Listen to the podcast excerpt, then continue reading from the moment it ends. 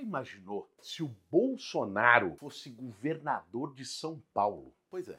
Não precisa pensar muito, não, porque já está praticamente acontecendo. Você lembra que o Bolsonaro ficou quatro anos atacando a educação, falando que professor era doutrinador, botou um Weintraub de ministro. Bom, Agora, em seis meses, o governo do Tarcísio, que se dizia moderado, está conseguindo fazer igual ou até pior. O secretário da Educação dele, nas últimas semanas, fez coisas inacreditáveis. Primeiro, recusou 10 milhões de livros do MEC, coisa que nunca tinha acontecido no Brasil. Recusou, eram livros que viriam para o Estado sem nenhum custo, dizendo que ia trocar por livros digitais. Pataquada, depois teve que voltar atrás. Agora, nessa semana, foi comprovada que ele mandou instalar instalar um aplicativo misterioso que coleta dados em celular de estudantes e professores. E para completar a parte da mamata, o secretário é sócio, acionista de várias empresas que estão sendo contratadas pela Secretaria de Educação. Esse escândalo contra a educação de São Paulo vai ser o tema de hoje do nosso Café com Bolos. E aí,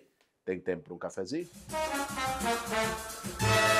Para fazer um bom café, meu bem. Você já deve ter ouvido aquela história de que o Tarcísio é um moderado, é uma pessoa equilibrada, um técnico, um grande gestor. Pois é, então escuta essa, pessoal. Quem ele indicou para secretário de Educação aqui em São Paulo, o Renato Feder, que tinha sido secretário lá no Paraná, que é um empresário da área, nessas últimas semanas ele foi além. O primeiro passo foi a recusa de 10 milhões de livros didáticos pelo Programa Nacional do Livro Didático, que é uma tradição do Ministério da Educação, da base curricular você manda isso para o Brasil inteiro, para todas as escolas. Ele falou: não, São Paulo vai ter conteúdo próprio e vai ser 100% digital. A promessa dele era que a partir do sexto ano os estudantes iam ter o seu conteúdo 100% digital. Veio uma bateria de crítica de professores, de especialistas, de várias pessoas da área, por problemas de acessibilidade, por problemas de suporte físico, por toda uma série de problemas em relação isso. Ele recuou. O Tarcísio deve ter chegado e ter falado: pô, secretário você foi longe demais, dá uma seguradinha aí, porque as críticas naturalmente foram pesadas. Além disso, o próprio Ministério Público de São Paulo foi investigar essa recusa, porque ela significa um ônus de 120 milhões de reais para o estado de São Paulo. E, pior ainda, com conflito de interesse, porque o secretário Renato Feder é acionista de empresas que poderiam ser beneficiadas pela decisão. Inclusive, uma dessas empresas, que tem lá o Feder como acionista, vendeu 97 mil notebooks no valor de 200 milhões de reais para o governo do estado no governo passado. E o secretário também fez uma promessa de Papai Noel de que ia distribuir 20 mil celulares apreendidos pela Receita Federal para os estudantes poderem se digitalizar. Ele só não explicou como, porque ele não tem nenhuma atribuição de poder pegar esses celulares que foram apreendidos pela Receita. E aí, gente, tem um ponto ponto importante. A tendência no mundo todo hoje é uma reversão da digitalização dos livros didáticos nas escolas. A Suécia, que é um exemplo mundial na área de educação, reverteu um processo de digitalização que ela tinha feito lá atrás, depois de constatar que trouxe problemas para a aprendizagem. E hoje está investindo o correspondente a 315 milhões de reais para adquirir livros físicos. Em 2017 foi feita uma pesquisa numa universidade alemã com 3 mil estudantes. E nessa pesquisa se colocou os estudantes para lerem o mesmo conteúdo digitalmente, no computador, ou lerem num livro físico. E o resultado mostrou menor concentração e precisão na leitura naqueles que utilizaram o meio digital. Bicho, eu sou professor. Tô falando aqui de dado e tal, mas tem coisa que a gente vê, que não é dado, não é número, é experiência própria. Eu dei aula em escola pública de filosofia pro ensino médio, depois dei aula em faculdade, aula em pós-graduação, recentemente na PUC e tal, para crianças e jovens, particularmente ensino médio, adolescentes. Primeiro assim, o digital já virou um, um vício e traz um problema de concentração, porque o digital vem junto com o audiovisual. Quando você vai modulando e acostumando o seu cérebro a ter o conteúdo audiovisual, audiovisual, o interesse só pelo visual, pela leitura, vai se perdendo. Isso tem estudos no mundo todo, por exemplo, da geração YouTube, como essa geração de crianças e jovens tem menor capacidade de concentração, consegue ficar menos tempo lendo um livro, menos páginas. Existe um problema geral na digitalização. Isso não é retroceder. Ferramentas digitais como auxiliares para a educação são necessárias e tem que ter, tem que ter laboratório de informática, tablet para os jovens trabalharem, porque o digital se tornou parte da vida. Mas a vida não se resume ao digital. Você pega educação à distância. Acho que a pandemia mostrou, primeiro, que é possível, segundo, que é limitada. E aí eu vivi como professor, dando aula à distância, e é muito pior não ter o tete a tete, o contato direto, e vivi como pai de alunas. Minhas filhas, todos os dias, eu auxiliando elas em casa no pico da pandemia. Cara, a perda de aprendizagem que foi o ensino à distância, você não ter ali o momento da troca, da pergunta. É lógico que o, o,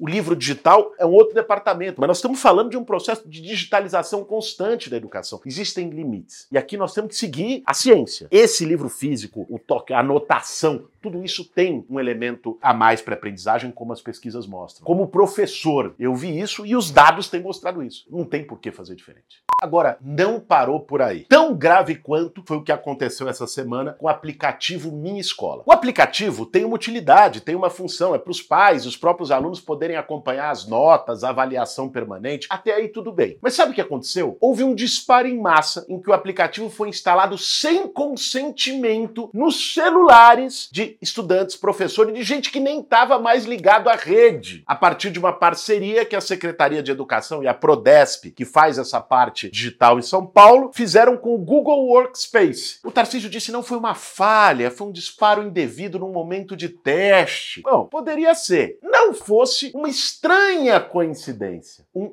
mesmo disparo, um mesmo incidente, também em parceria com a Google Workspace, aconteceu algum tempinho atrás no Paraná, de aplicativo de educação. E sabe quem era o secretário de educação lá quando teve essa situação? Renato Feder, o mesmo secretário do Tarcísio em São Paulo. Muitos especialistas mostraram preocupação com essa violação da privacidade e da Lei Geral de Proteção de Dados, a LGPD, e por isso, inclusive, nós entramos com ação na justiça para apurar a responsabilidade do secretário e do governo Tarcísio nesse caso. Pessoal, resumo da ópera. A turma que estava lá com Bolsonaro em Brasília, com seus esquemas, com as suas mamatas, até camelódromo de joia eles fizeram nesses quatro anos. Essa turma agora perdeu a boquinha, perdeu os espaços e está se realocando. E muitos deles vieram para o governo de São Paulo e querem estabelecer a mesma política negacionista na educação, que vai contra evidências científicas em relação, por exemplo, nesse caso do livro didático, os mesmos esquemas na educação, onde já se viu o secretário ele ser acionista de uma empresa que tem contrato com a Secretaria de Educação e, ao mesmo tempo,